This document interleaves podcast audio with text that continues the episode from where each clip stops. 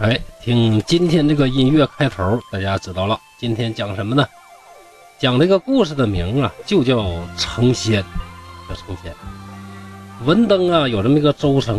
文登在哪儿呢？在山东半岛，就是最东边这一块眼看再往前干点就干海里了啊，就这个地方，离着蓬莱啊特别近，归着威海管。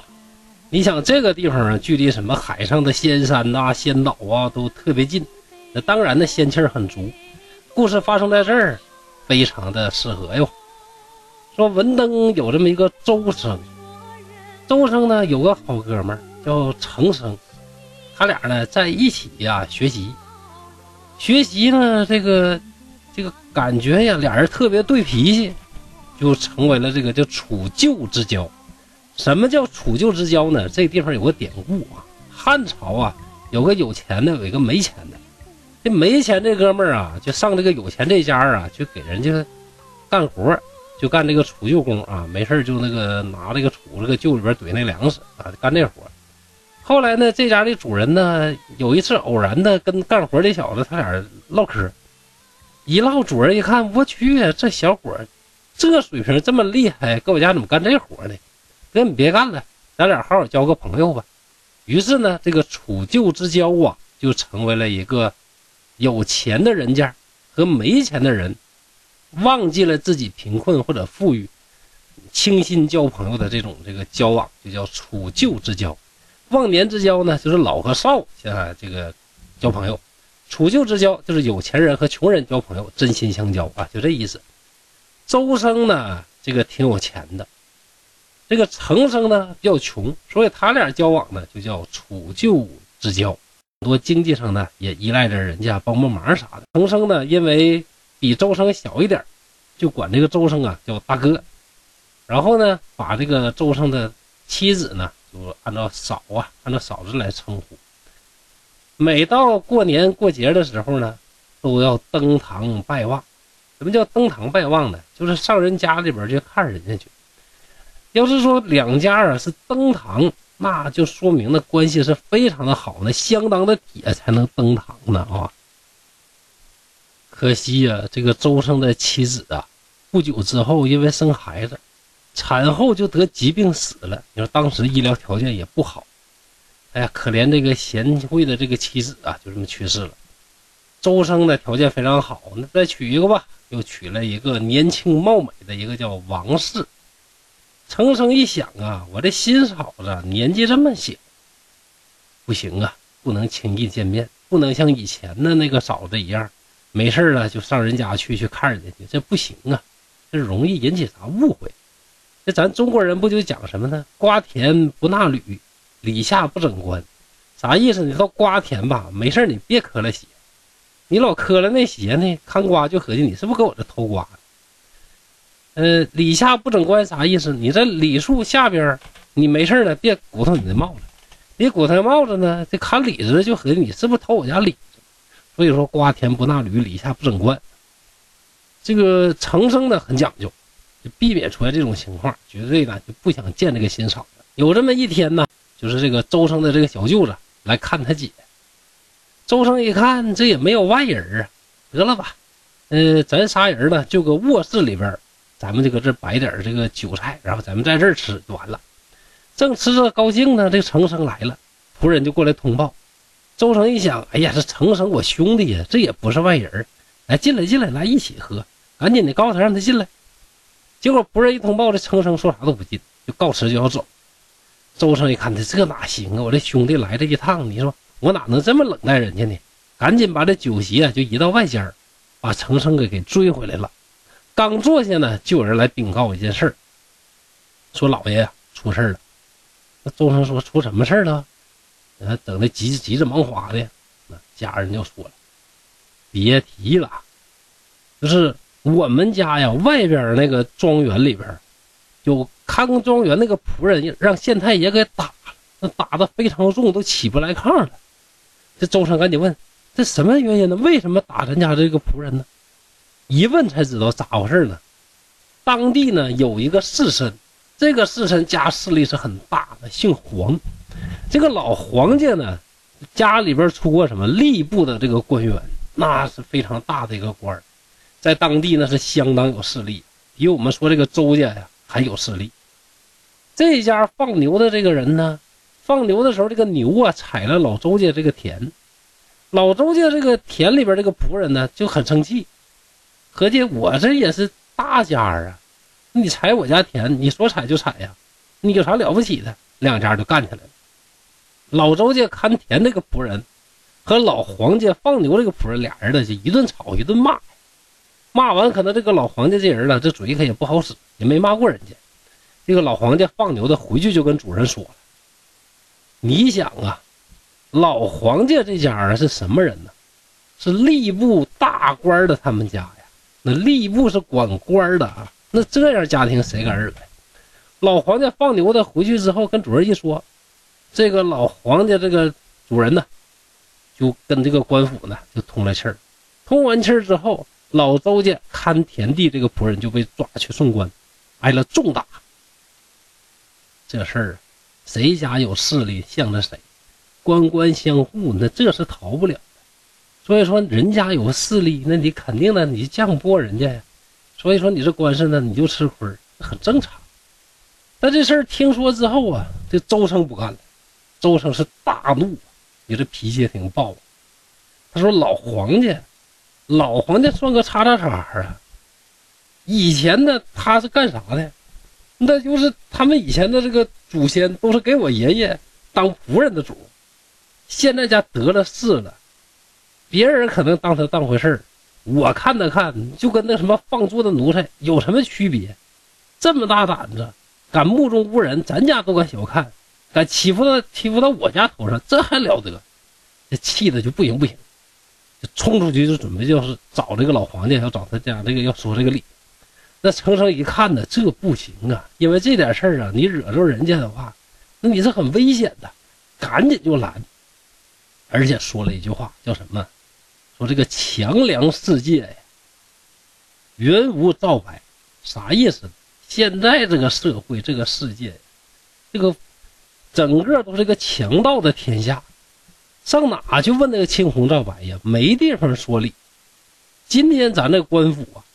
有一半就跟那强盗一样，跟强盗的区别就是啥呢？那强盗拿刀枪，拿家伙多耳聋又啥的，一瞅那就是强盗。但是呢，这些官府这些人呢，就装的这个道貌岸然的穿着官服，其实他跟强盗一点区别都没有。你呀，就别跟他犟这个事儿了，咱就忍了一口气，海阔天空就得了。你可别跟人家去拼去了。但是呢，这个周生的脾气呢，确实很大。也不让啊，就是不听。这程生啊，想啊，我这大哥呀，你可千万别做冲动的事儿啊！反复的劝谏，反复的劝谏呢。到了最后啊，这个程生眼泪都下来了，周生呢才停止这个自己的脚步，没去做这件冲动的事。但是呢，当时是劝下来了。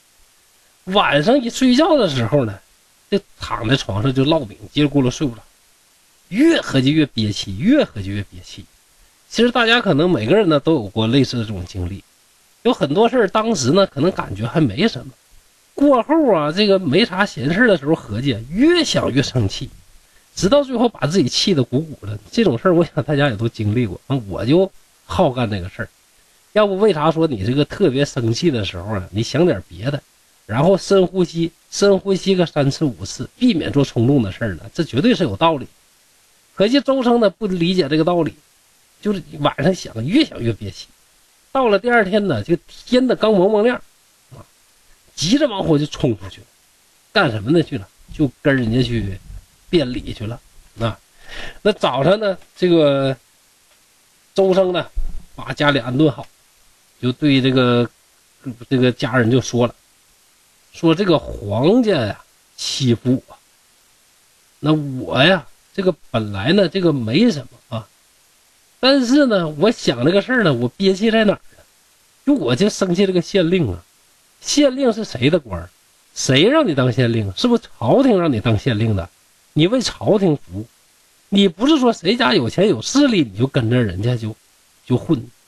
即使说两边有什么纠葛，有什么官司，你是不是应该把两家都叫去审问明白了，谁家没理打谁家，对不对？咱那县令办的这叫啥事儿啊？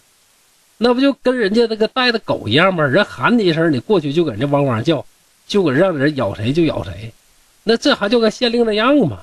对不对？所以说我呀，今天我必须把他家那个仆人给他告了，告了之后，我看看这个县太爷对他怎么处分。这家的家人呢，也是挺气人。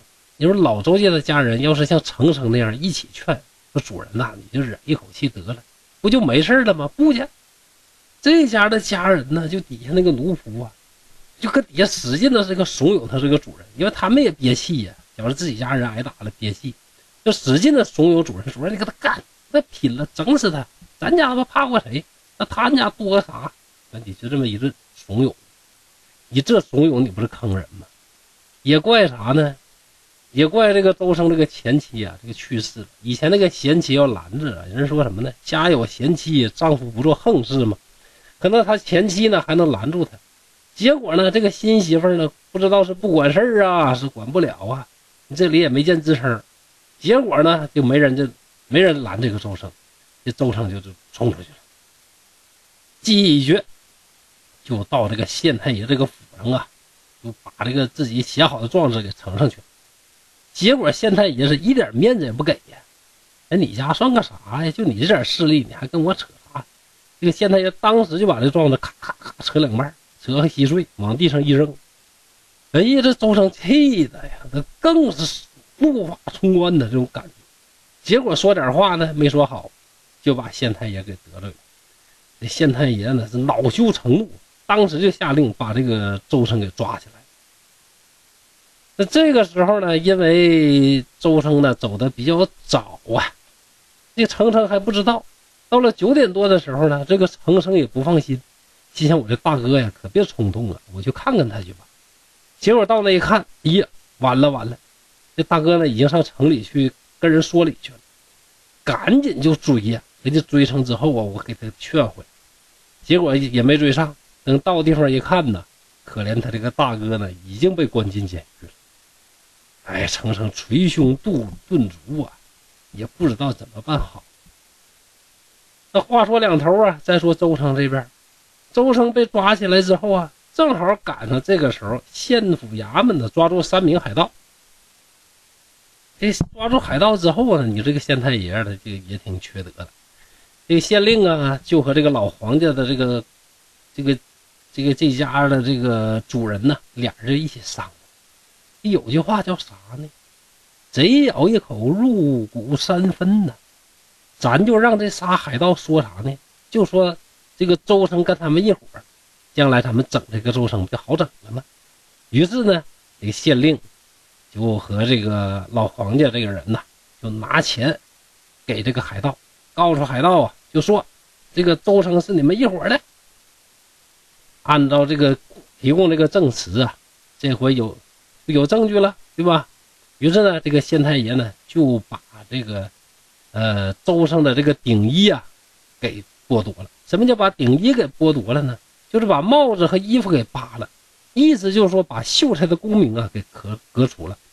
因为你一旦是有秀才这个功名啊，你可以见县太爷不跪，而且不允许加刑的。一旦你把这个顶衣一剥了之后，这个时候就可以给你上刑了啊。于是呢，把这个借这个机会啊，就开始严刑拷打这个周成。程生呢，想办法到监狱里边看这个大哥。一看这个大哥呀，哎呀，被打的这个惨呐！哎呀，这个怎么办呢？这程生想了办法，就说：“大哥呀，现在你这个情况，咱要想翻身的话，唯有一个机会，什么机会？告御状啊！你说这个社会官官相护，一片黑暗，求皇上办这个事儿啊！”我感觉还有机会，周成就说：“哎呀，兄弟呀，我又何尝没想过呀？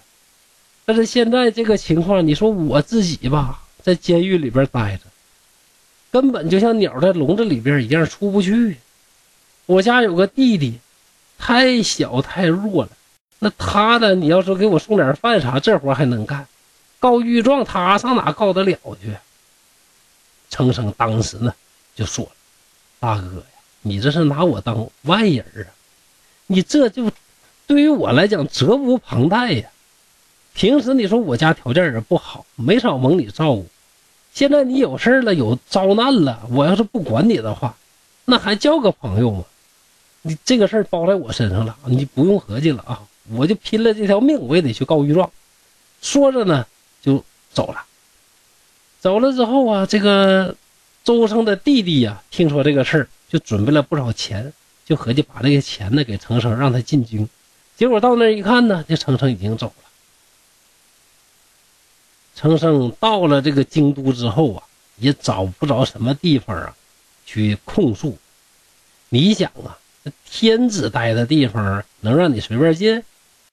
等了一段时间之后，哎，传说什么呢？说皇上这个他将什么呢？出去打猎。于是这个程生呢，事先呢就埋伏在这个树林里。过了一阵呢，这个皇上的这个銮驾呢，这是经过，程生呢就在那趴在地上呢，痛哭哀嚎啊。然后呢，就皇上就说：“来来来，怎么回事？有什么冤情？”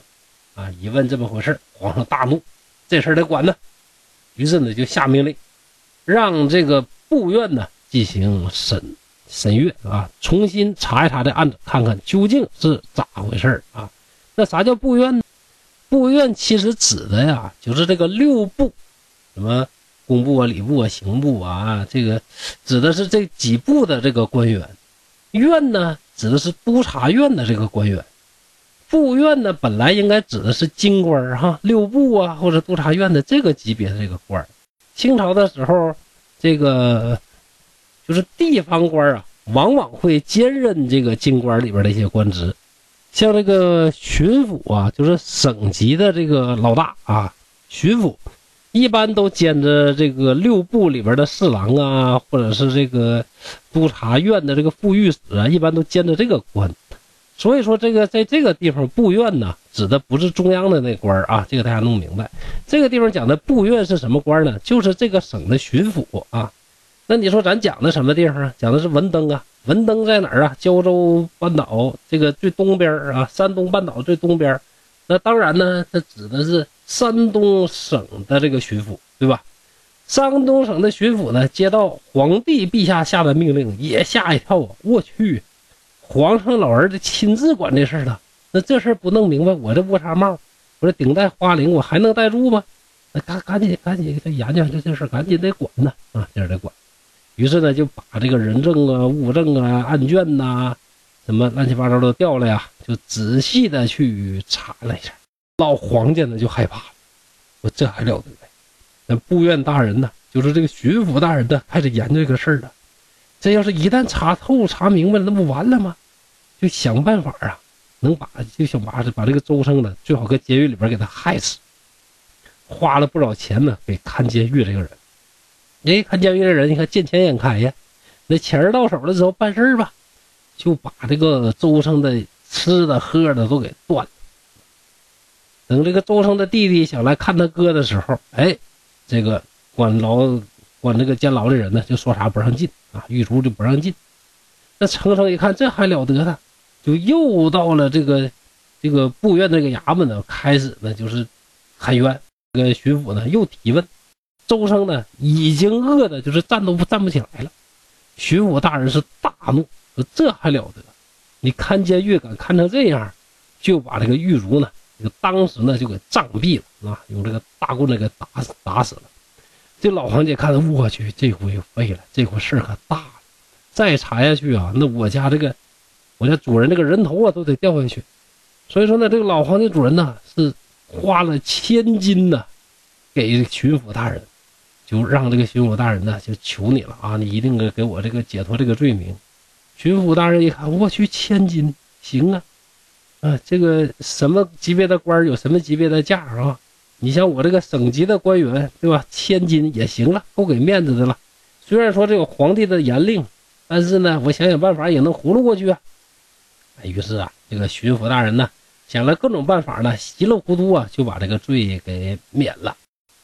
皇吏部这个罪啊，被免了，而县官呢，倒霉了，你官小啊，整的就你，把他呢给判了流放。啊，好歹呢是保住了一条命啊。周生于是呢就被放归回到自己家里。那这下呢，对自己的兄弟程胜呢更加的感激不尽。哎呀，这一辈子交了你这么个朋友啊，我真的是值了。这回你是把我救了呀，感谢感谢。但是程生经过这场官司之后啊，他算是看透整个的这个污浊的这个世界、这个社会了，对这个世界呢没有任何的留恋，因此呢，他就跟周生商量，说：“大哥呀，你看这个社会呀还有啥意思？咱俩一起隐居去修炼，将来咱们成仙该多好呢。”周生一想，那哪行呢？我那年轻漂亮的妻子还等着我呢。我怎么能忍心离开我这个家呢？好了，哥说的好，啊，世人都说神仙好，唯有娇妻忘不了啊，忘不了。那你忘不了啊，那当然舍不得走啊。所以啊，就跟这个程胜呢就打马虎眼，说：“哎呀，别别逗了啊，兄弟，这还还是还是这个好好待着，好好活得了。你修什么炼，隐什么居？”程生一看呢，他这个大个子这态度啊 不明确，没说什么啊，自己啊决心已定，准备出走。两人分别以后啊，程生好久都没来找周生，周生就合计我这兄弟怎么不来了呢？一想啊，派人到程生家里边去打听，而这个程家呢还以为说什么呢？说这个程生在周家呢，啊，你过来一打听才知道，呀，那咱家这个。这个程程生这跑哪去了呢？不知道啊。这周生心里明白，哎呀，我这兄弟肯定去隐居去了啊，去这个出家了呀，赶紧派人去找，这周围的什么道观呐、寺院呐，什么这个山里边能隐居的这个地方，全找遍了，也没找着这个程生的这个影子。周生呢，没办法，就只好啊，经常的送钱送粮给程生这个儿子，帮助这个老程家过日子。哎呀，时光荏苒呐，一转眼啊，过了八九年的功夫，哎，程程突然自己回来了。只见呢，他头戴皇冠，身穿大氅啊。什么叫大氅呢？这个氅是指拿羽毛编的那种这个衣服。你想啊，呃，道教讲究什么呢？讲究羽化升仙嘛。所以说呢，用羽毛编的衣服呢，基本上就代表什么？你是成仙了，这种感觉。所以说，对于道人穿的这个衣服呢，这个大氅呢，都是一种什么美化的一种说法啊，不见得真的是羽毛编的啊。那你想啊，哪个老道都穿这个羽毛编的衣服，那鸟不得打绝了吗？但是这个程生呢，他穿这个大氅肯定是相当高大上了，对吧？一看呢，仙风道骨啊。周生一看呐，哎呀，我的兄弟，八九年没见，我想死你了。亲热的不得了啊！一把就拉住程程说：“哎呀，你上哪儿去了？让我们这一顿找啊！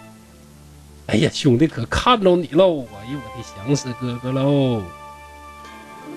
程程就笑着说：“哎呀，乌云野鹤哪有一定的地方啊？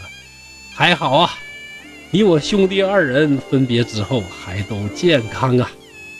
周生赶紧说：“快快快，摆酒摆酒摆酒，摆酒席！”说了几句客套话。周成就说：“兄弟，你别穿这衣服，你穿这道袍干啥呢？你这换成便装，咱搁这好好唠唠，不挺好的吗？”这程程呢，就是笑着不说话。周成就说：“兄弟，你真傻呀！你说世界上啥最好？老婆孩子最好，老婆孩子都不要啊！你弃之若敝履，你怎么都这么忍心？”程程呢就笑着回答：“不对呀，哥哥，这世人抛弃了我，不是我抛弃了别人呐。”周生好了好了，咱不聊这话题。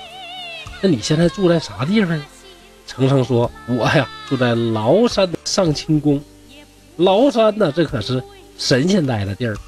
那预知后事如何呢？大家呢可以继续关注我们后面的内容啊！谢谢各位。”